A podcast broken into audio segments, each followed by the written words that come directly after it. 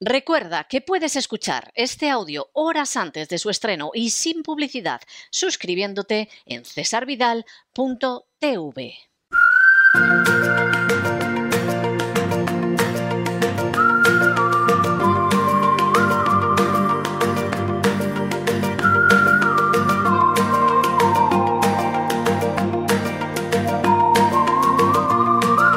La economía que se fue con Roberto Centeno.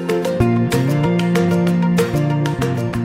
Ya lo saben, aparten cualquier cosa que pueda ser fumable, abróchense los cinturones, pongan en posición vertical el respaldo de los asientos, porque ya saben ustedes que los martes tenemos esa sesión doble, esa sesión continua y programa doble, y al final llega triunfante, como siempre, don Roberto Centeno para contarnos la economía, que ojalá fuera la economía que se fue, pero parece que va a durar mucho.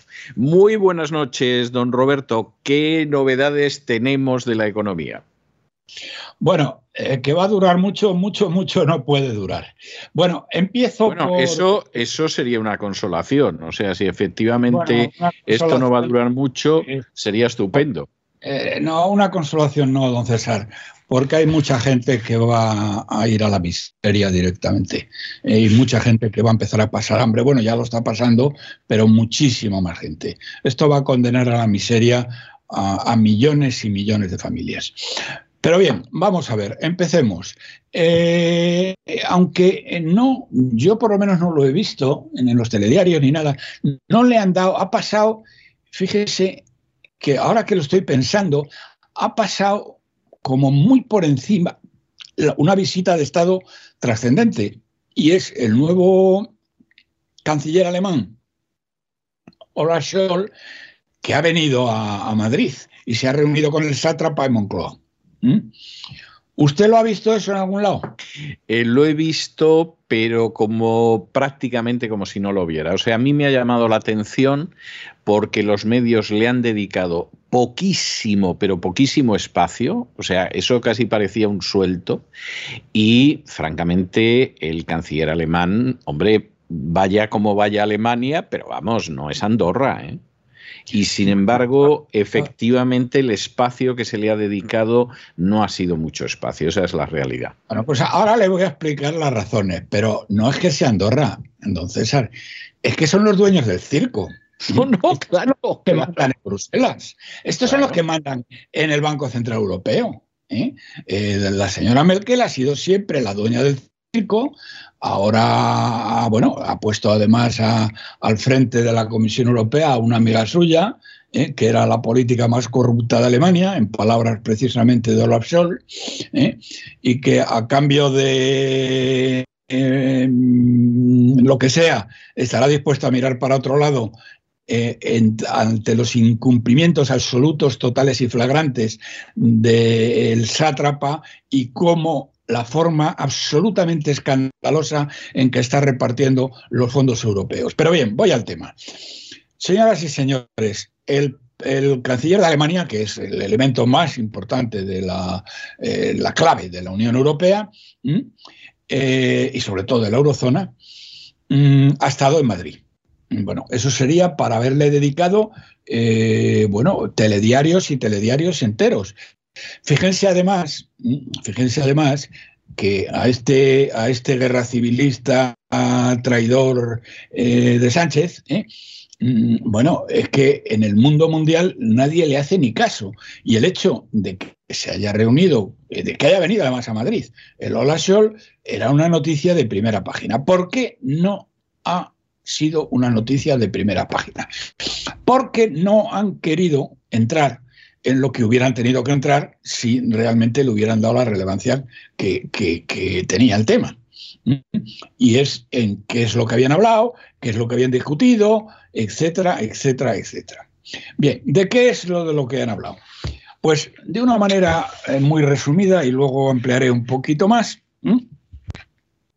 El sátrapa de Moncloa le ha dicho a Olaf eh, eh, Scholz ¿eh? al canciller alemán, le ha dicho que, hombre, que eso del pacto de estabilidad, el pacto de estabilidad, señoras y señores, consiste en cumplir eh, eh, mantener los déficits muy bajos, mucho más, prácticamente ir a déficit cero, lo cual en España es imposible porque el déficit que tenemos cada año es del orden de 100.000 millones de euros para mantener todos los chiringuitos abiertos, eso sin contar con los ciento y pico mil que se necesitan para refinanciar los vencimientos de deuda. Bien, bueno, pues entonces el sátrapa le ha pedido a Scholl eh, que, eh, que, no se cumpla el pacto de estabilidad, ¿eh?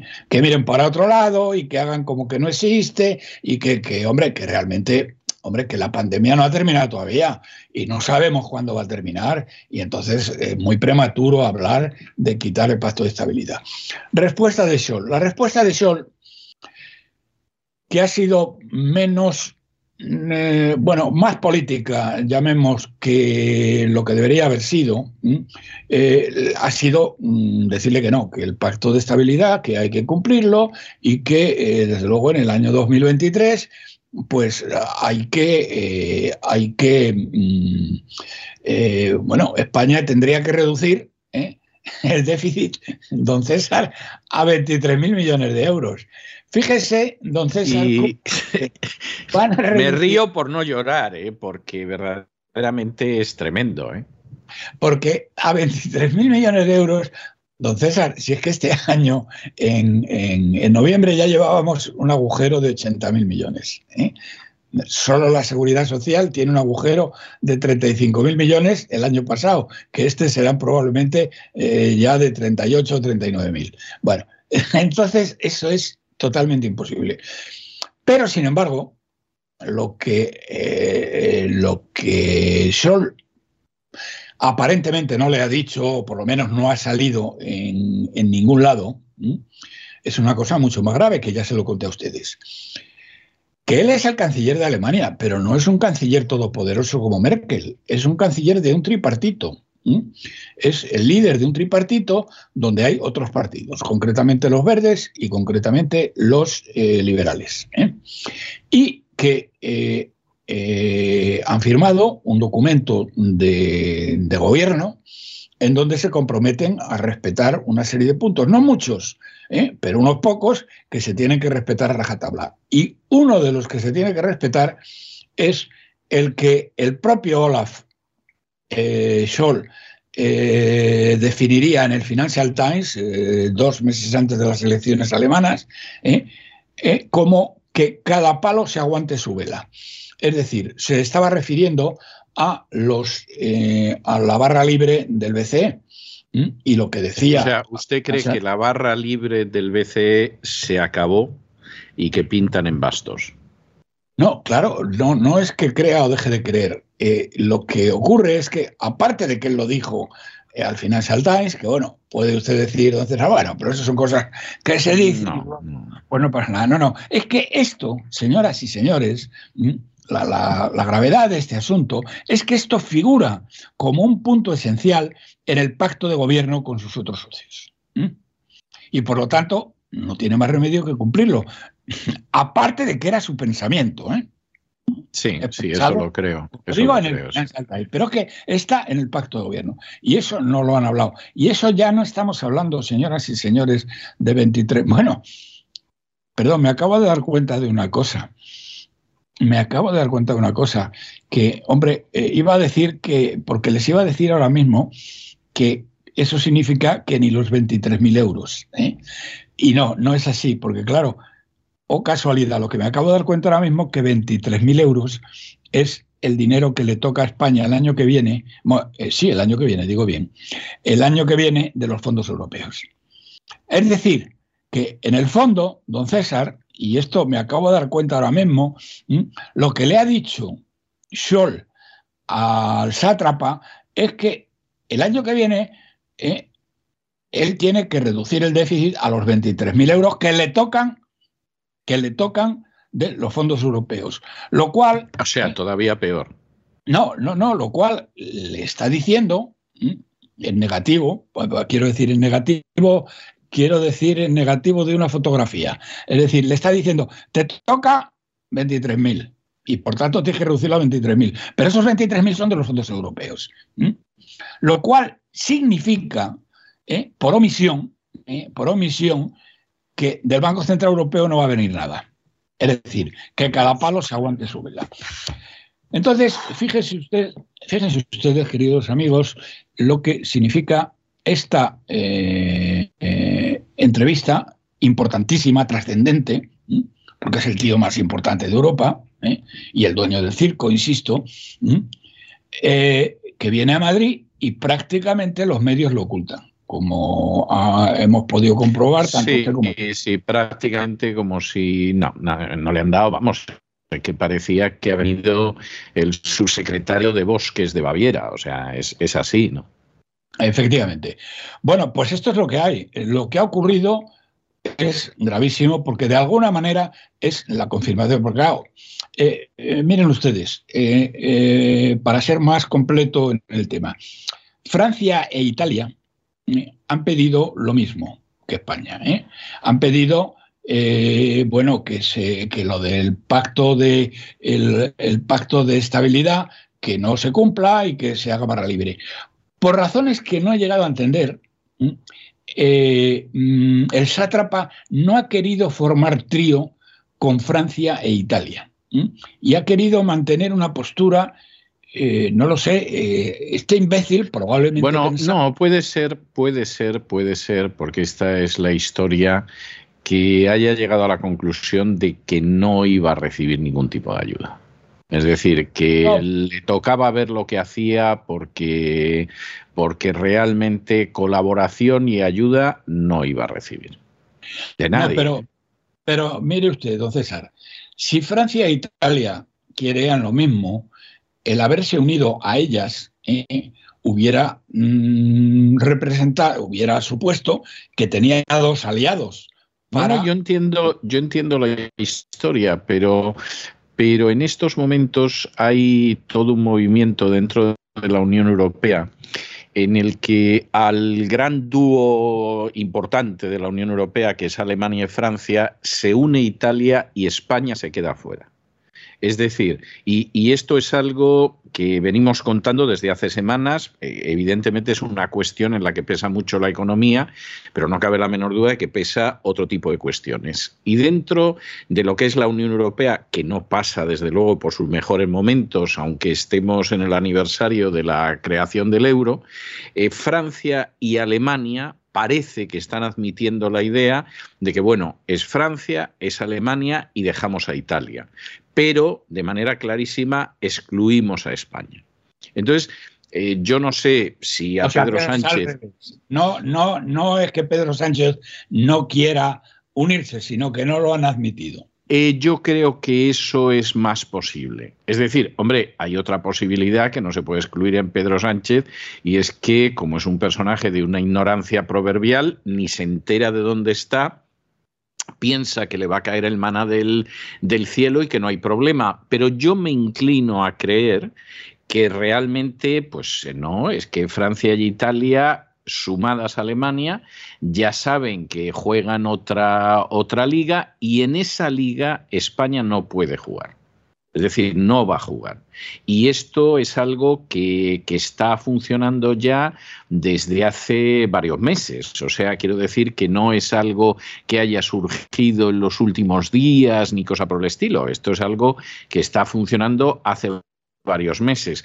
Y si se hubiera dado la circunstancia, yo no tengo constancia, pero puede ser, de que efectivamente Pedro Sánchez ha dicho, bueno, yo también quiero jugar en el patio con la pelota, pues lo que le han dicho es, no, tú no juegas a la pelota con nosotros porque dentro de la división de influencia que estamos llevando a cabo dentro de la Unión Europea, pues se da la circunstancia de que tú no tienes nada que hacer. Es decir, esto es Francia, Alemania, el apoyo de Italia, para que no parezca que entre ellos dos eh, se merienda la Unión Europea, y eh, España se queda fuera y punto final.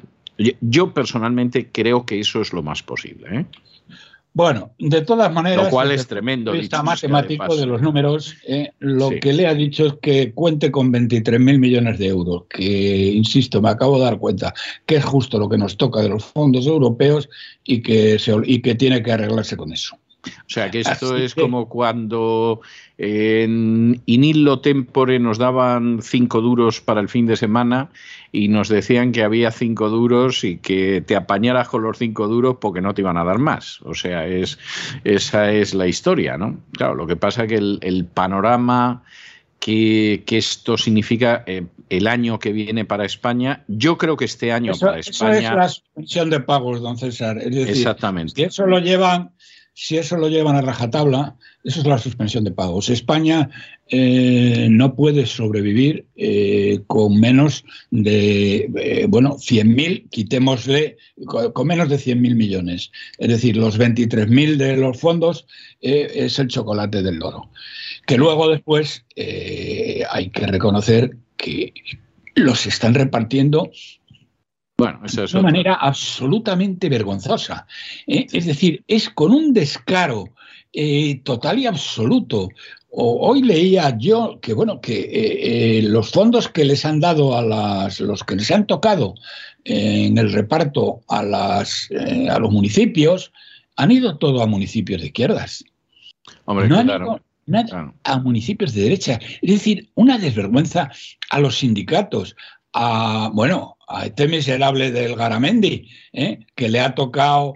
Fíjese, don César, es que ya no disimulan, es que les da igual. ¿eh? La COE, que se lo vuelvo a repetir, la COE, que es, dicen que es la patronal, no representa a nadie. Tiene un 1% de las empresas. Y Garamendi ¿eh? no es un empresario, es un individuo que tiene un chiringuito. ¿eh? Que lo único que él dice es que él nunca ha trabajado para, que él nunca ha tenido un sueldo en su vida. Bueno, pues, muy bien, pero que tiene un chiringuito. Es decir, bueno, y entonces estos tíos aceptan la reforma laboral de la vicepresidenta comunista. ¿eh?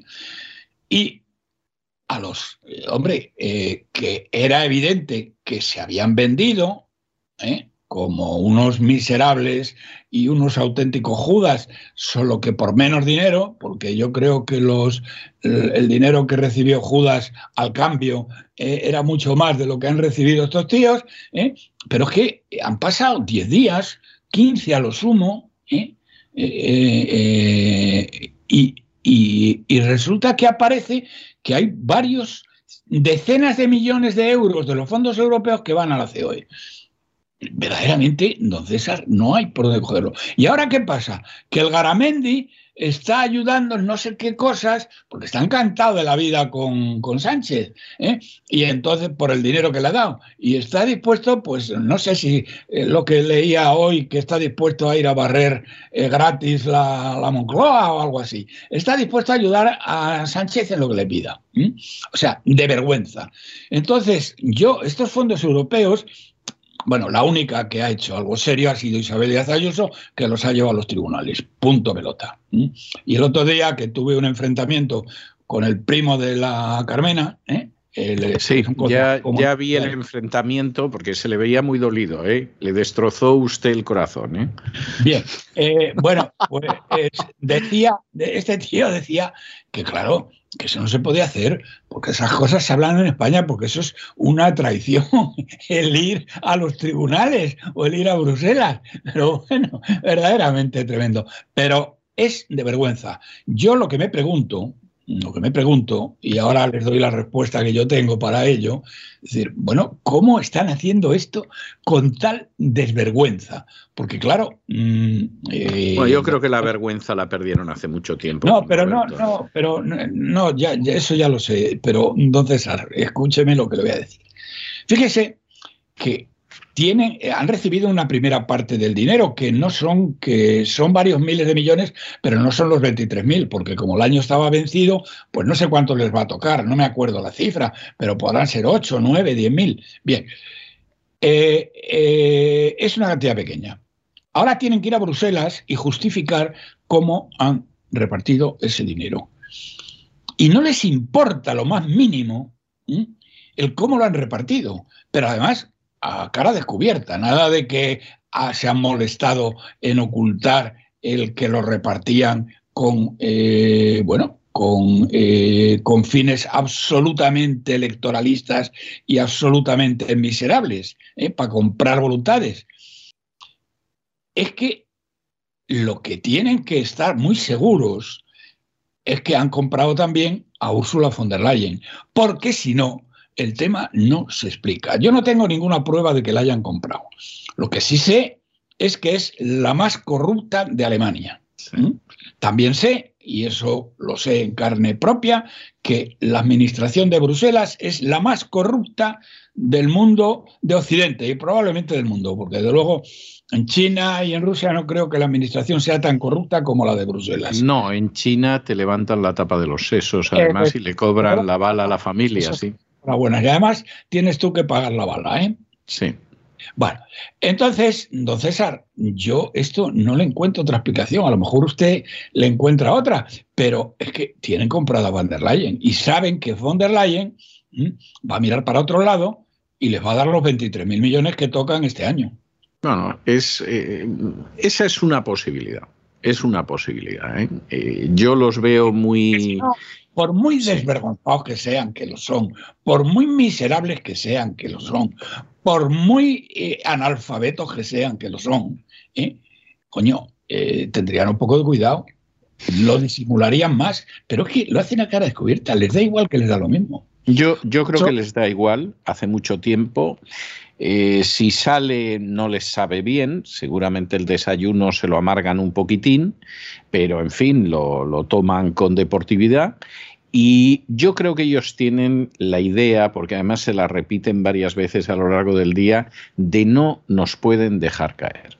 O sea, esto, esto, ¿eh? yo se lo he oído decir a políticos de bastante nivel, y el comentario era no nos pueden dejar caer. Es decir, no, no, esto no puede pasar. Y recuerdo otra, otro comentario que a mí este yo, según me pillaba, me daba ternura, me daban ganas de romper a llorar, que era al final la deuda no, le va a pagar, no la va a pagar nadie. bueno, y tú dices, bueno. tendríamos que darle el premio Nobel de Economía a la antigua vicepresidenta. ¿Cómo se llamaba? Sí, la que decía que el dinero, el dinero público no es de nadie. No era de nadie, la señora Calvo, sí. Ah, era, era, de nadie. ¿eh? De economía. Pero en este caso yo recuerdo una conversación además con una persona eh, de bastante importancia en un partido y en un momento determinado me dice, mira, si al final la deuda no se va a pagar, porque la deuda no la va a pagar nadie. Y yo lo estaba oyendo y yo decía, madre mía, si este ha llegado lo que ha llegado en su partido y me consta que no es de los más tontos, todo lo contrario, es una persona que ha dejado la política y luego se ha ganado la vida, yo creo que bastante decorosamente. Dice, madre mía, madre mía, ¿en qué manos estamos? Bueno, bueno, pasamos al siguiente punto, si le parece, don César. Me parece perfecto. Pase usted. Bueno, la OCDE ayer eh, eh, avisó de que las grandes economías europeas vamos, perdón, miento, las grandes economías de la OCDE, eh, que es mucho más que Europa, han alcanzado ya el máximo de la recuperación y está alertando de una desaceleración en Alemania, en Italia, en el Reino Unido y que España es la más rezagada en la recuperación. Eso es cierto, lamentablemente. Seguimos, seguimos a la cola del mundo desarrollado, don César. Bueno, venimos ya de, la peor gestión económica durante la pandemia, venimos de un desastre eh, tremendo por tierra, mar y aire que nos ha endeudado de una manera salvaje en 133 mil millones en el año 20 y el año pasado en algo así como 90. ¿eh? Y además dicen otra cosa, mm, que vamos a ver qué es lo que nos dice, que será uno de estos días. No creo que falten muchos días. Lo que nos dice el INE, ¿eh?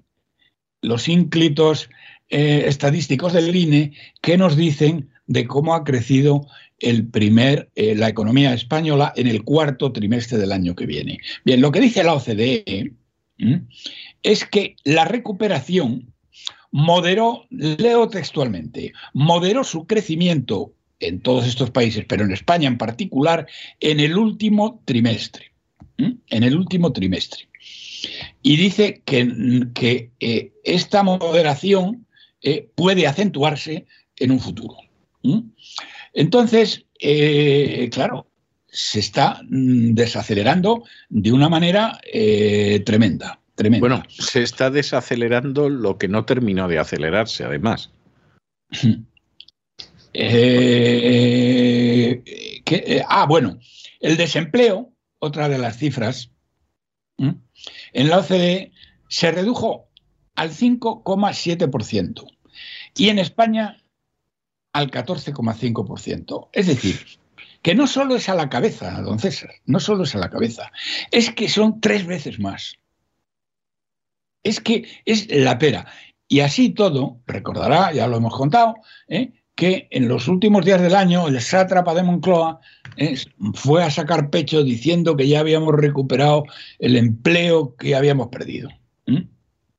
O sea, eh, el, tema, mm, el tema, los bueno, eh, habla también de que los indicadores eh, eh, adelantados de la OCDE, como son las carteras de pedidos, indicadores de confianza, permisos de la construcción, matriculaciones de automóviles nuevos, estamos cayendo en, bueno, perdón, está cayendo todos los países de la OCDE, pero España en vertical.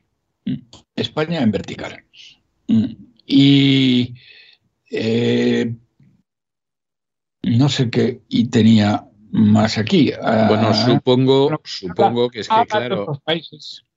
Sí. Eh, mm, que España dice que no se va a alcanzar los niveles a la. vamos a ver. Eh, a pesar, a pesar de lo cual, usted sabe, ah, fíjese, que hemos empezado el 22 con subidas de impuestos. No, no, no, claro, eso por supuesto. Pero fíjese en lo siguiente, que esta cifra sí que es importante. Y guárdenla ustedes en su memoria para que cuando la semana que viene o la siguiente eh, tengamos encima de la mesa la cifra del INE y la tengamos que comentar, ¿eh? escuchen lo que dice la OCDE. Escuchen lo que dice la OCDE. España redujo el ratio de crecimiento mensual del 0,17% de diciembre, en septiembre, al 0,05 en diciembre. Es decir, se da cuenta de lo que estoy diciendo, don César, que la caída del crecimiento, la caída del crecimiento, según la OCDE en España, ha sido en diciembre cuatro veces menor cuatro veces menor, o casi cuatro veces menor, tres veces y media menor, ¿eh? que la que era en septiembre. Y ahora le hago una apuesta, a don César. ¿Qué se apuesta usted a que el INE nos da un crecimiento para el cuarto trimestre que necesita desesperadamente la mentirosa compulsiva de Nadia Calviño, que supera el crecimiento del tercer trimestre? Sí, eso, eso lo puedo creer, que lo haga, lo que pasa que es absolutamente inverosímil. Pero bueno, es que, pero mm, aquí es donde, aquí es donde entra la vergüenza a la que se refería usted antes. ¿eh? Es que no tiene vergüenza. No, ninguna. ¿Cómo narices, cómo narices va a poder dar? Y lo va a dar. Eh, una cifra de crecimiento, el INE, del cuarto trimestre superior a la del tercer trimestre, cuando la OCDE está diciendo que el crecimiento de septiembre, último mes del tercer trimestre, es cuatro veces mayor que la de diciembre, último mes del cuarto trimestre. Pues con un par, con un par. Y yo quisiera, en fin, vamos a ver, nos lo tomamos con, una gota de humor, porque es que si no esto es, es muy triste. Pero yo quisiera que alguien me explique a mí cómo, con la forma en que se está desplomando la, economía, eh, realmente esta gente piensa sobrevivir a la que se le viene encima. O sea, es que, es que no puede ser, porque es verdad que los impuestos los suben, es verdad que, bueno, a los buscabonus de la agencia tributaria los tienen en una línea todavía más dura de ver todo lo que pueden sacar, pero es que al final las cuentas son las que son. Y con la deuda que hay, el déficit que hay y el gasto que hay, es que no salen las cuentas ni a tiros. Ya, pero fíjese, don César, que todo eso que es verdad, pero mm, es verdad ahora, era verdad a mediados del año pasado, era verdad a principios del año pasado, a mediados del año anterior y tal. Lo han solucionado fácilmente con el dinero del BCE. ¿Mm? Sí, claro, sí, pero 133 mil millones, 133 mil millones el año 20. ¿eh? 100 ¿eh? mil millones contando el dinero de los fondos europeos el año 21. Y ahora viene el malaje, como dicen en Andalucía, del sol y le dice al sátrapa que el, año que viene se tiene que aguantar con 23 mil millones de euros. Pues ya me contará usted a mí, César. No, no, pues es lo mismo que le estoy diciendo. Ya me contará usted a mí cómo, cómo van a sacar adelante esto, porque esto ni manera de sacarlo adelante. Ya, ya, pero que lo han sacado, lo han sacado con el Banco Central Europeo y volvemos a la tesis principal. En 2023 España suspende pagos. Sí, la verdad es que vamos a ver, da la sensación de que el del 2022 va a ser un año muy complicado y muy difícil y que en el 2023 se acabó lo que se daba. ¿eh? Aunque, aunque tengo que decirle que hay una insistencia enorme en que para parar el golpazo de la suspensión de pagos vamos a tener gobierno de concentración nacional, Partido Socialista y Partido Popular, y que Pedro Sánchez eh, le pueden dar un destino en algún despacho europeo y, buscar a alguien que aparente ser un técnico para colocarse al frente de ese gobierno de coalición. Yo, don César, eso no me lo creo. Esto. No, yo no eh, digo, yo no digo que eh, vaya a suceder. yo le digo qué es lo que se dice ahora. No sale de ahí si no es con los pies por delante. Bueno, vamos a ver. Le están intentando convencerlo. Es decir, vamos a ver, él quiere. vamos a ver, ¿quién puede, quién puede intentar tal cosa sin que le peguen dos guantazos? No, no, pues eh, gente que dirige importantes bancos españoles. Sí, bueno. Sí. Entonces, hombre, vamos a ver, la historia es la siguiente. Pedro Sánchez quiere seguir. ¿eh? Pedro Sánchez quiere seguir. Y en estos momentos están en la línea de convencerle de, hombre, usted se va, le buscamos un apaño en la Unión Europea que, que sea importante y sonoro y sobre todo bien pagado, y se forma un gobierno de coalición, Partido Socialista y Partido Popular, al frente del cual ya veremos a quién colocamos, porque hay que decir que los que están impulsando esta maniobra que puede salir o puede no salir. O sea, yo no estoy diciendo, no se me pasaría por la cabeza que vaya a salir, pero sí que hay gente que la está empujando. Eh, quien está em-, empujando en estos momentos esta maniobra, en términos generales, piensan que Casado no vale un pimiento. Es decir, que, eh. seguramente habrá que buscar a otro que igual que con suerte consiguen que Pedro Sánchez se vaya casado también. Eh, no, están pensando en otro, están pensando en otros, pero nunca se sabe, o sea, es que no, no sabes lo que puede suceder. Eh, Ahora... No me, diga, usted, están pensando, por ejemplo, por ejemplo, don César, en el campeón de lanzamiento de huesos de aceituna. No, no, no, no, no, no, no, no. No, ah. no, no. No, no, no, no, vamos, en, absoluto, ¿eh? O sea, no, eh, vamos a ver, primero, primero hay mucho miedo. ¿Eh? En ambientes financieros y en ambientes empresariales hay mucho miedo ahora mismo. ¿eh? Alguna persona que es muy especialista en esto me lo ha definido literalmente con la palabra acojonamiento. O sea que eso le da una idea del miedo que debe de haber. ¿eh? en el sentido de que aquí esto va a ser terrible y además esto se va a convertir en el puerto de arrebatacapas y nos vamos a ir todos al paro porque nos van a acabar comprando los chinos y si se empeñan, pues hasta los vietnamitas. ¿no? Esa es la primera parte de la historia. La segunda parte de la historia, si Pedro Sánchez conseguimos que se vaya y hay un gobierno de coalición del Partido Popular y el Partido Socialista, pues parece que la culpa se, se extiende y todos somos responsables, como en el asesinato de Julio César, que después de, acribillarlo a puñaladas, todos se manchan las manos en la sangre de César para que quede claro que todos son culpables y aquí nadie puede dar marcha atrás. ¿no? Y entonces la idea es que a Pedro Sánchez lo colocamos en la Unión Europea. Y entonces buscamos a alguien, a ser posible, con una cara técnica, para repetir un poco lo de Draghi en Italia. Es decir, pues decimos que es un técnico. está hablando usted del vicepresidente del Banco Central Europeo. Mm, es un posible candidato.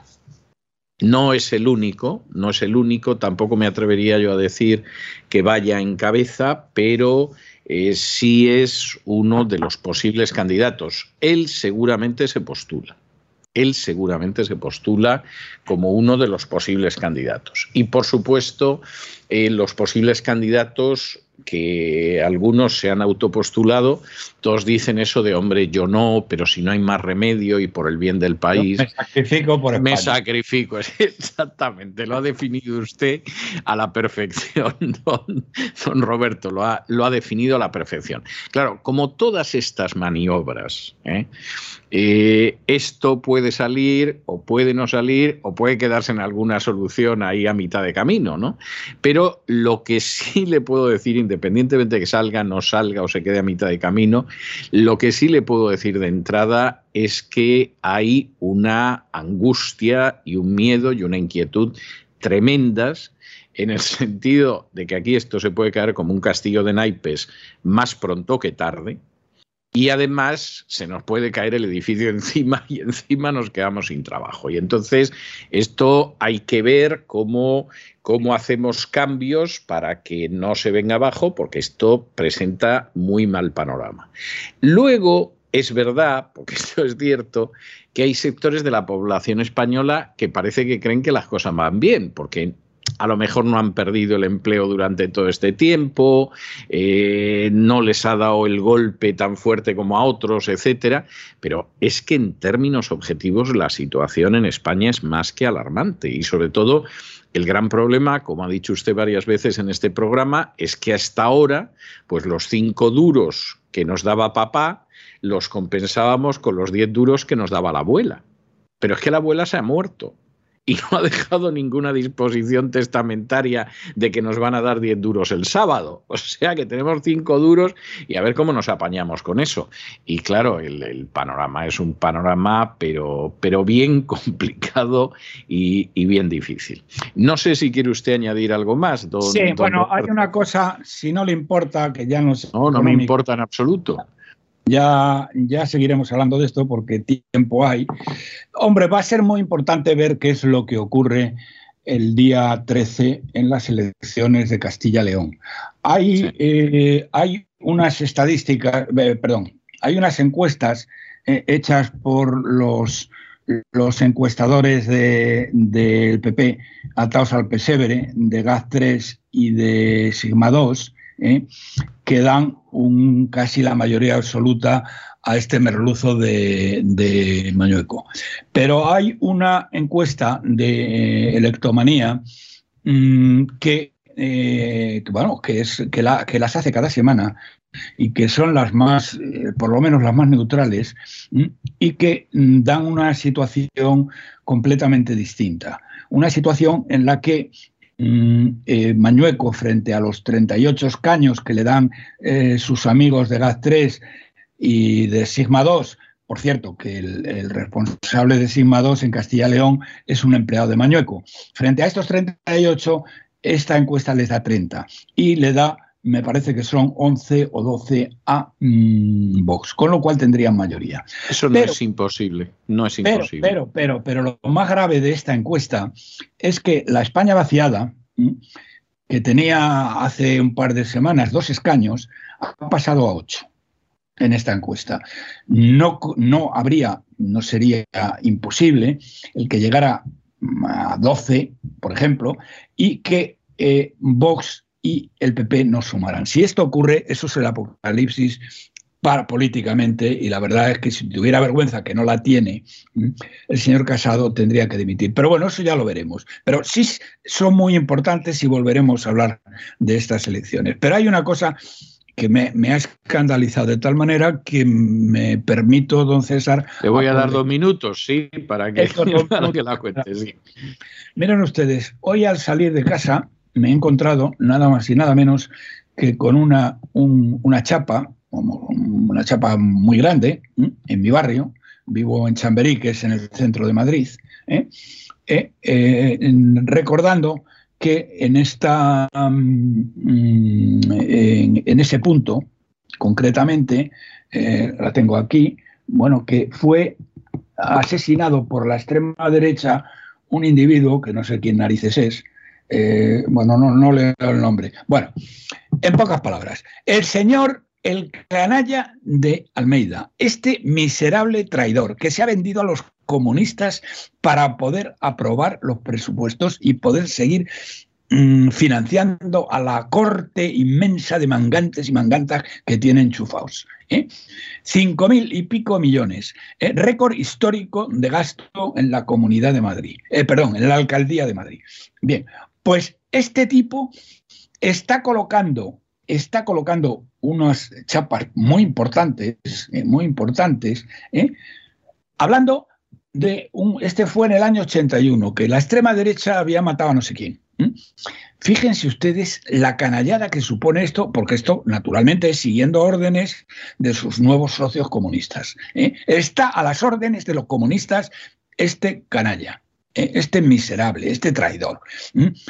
Y bueno, lo que digo, y termino, ¿eh? ¿y por qué no pone, eh, por qué no pone, cuándo, Almeida, cuándo vas a poner chapas recordando a los casi 10.000 personas asesinadas durante la época del terror rojo en Madrid? ¿Cuándo vas a poner una chapita señalando dónde estaban las principales checas de Madrid, la checa de Atocha, la checa eh, de Fomento, eh, la checa de Bellas Artes, eh, donde se asesinaba, torturaba y violaba mm, masivamente a la gente, o las checas de las grandes sacas de las cárceles de Madrid.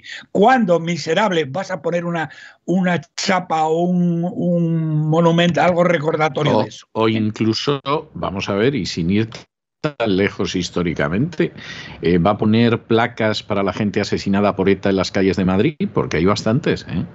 Por ejemplo. O sea, fíjese, fíjese, sin irme tan lejos, ¿eh? que estoy de acuerdo con lo que usted dice, yo soy de los que cree que efectivamente, en, fin, en sitios emblemáticos de Madrid, que ahora lo mismo hay un hotel, que, hay el, que está el Círculo de Bellas Artes, etcétera, yo creo que en el Círculo de Bellas Artes habría que poner una placa de aquí hubo una checa durante la Guerra Civil, etcétera. Pero aparte de eso, que estoy de acuerdo con usted, ¿Dónde están las placas de algo tan reciente como son los asesinatos de ETA? Porque en Madrid ETA ha asesinado a mucha gente.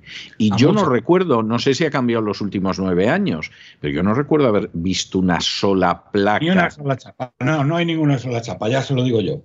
Pues, pues es algo que me parece, pero vamos, absolutamente, absolutamente intolerable. canallesco. ¿eh? Esos señores, ¿eh? para los que han votado a este canalla, ¿eh? a ver si la próxima vez que vuelven a votar se lo piensan dos veces. Bueno, pues yo le voy a dejar a usted hoy con una pieza que a mí me da la sensación de que es la pieza musical que en algún momento entre este año y el que viene vamos a tener que decir que es una canción de Roy Orbison que se titula It's Over, cuya traducción sería Se acabó. Y yo personalmente estoy convencido de que en algún momento, en el curso de este año, posiblemente más en el año que viene, de pronto una mañana nos vamos a levantar y en el caso de España se acabó.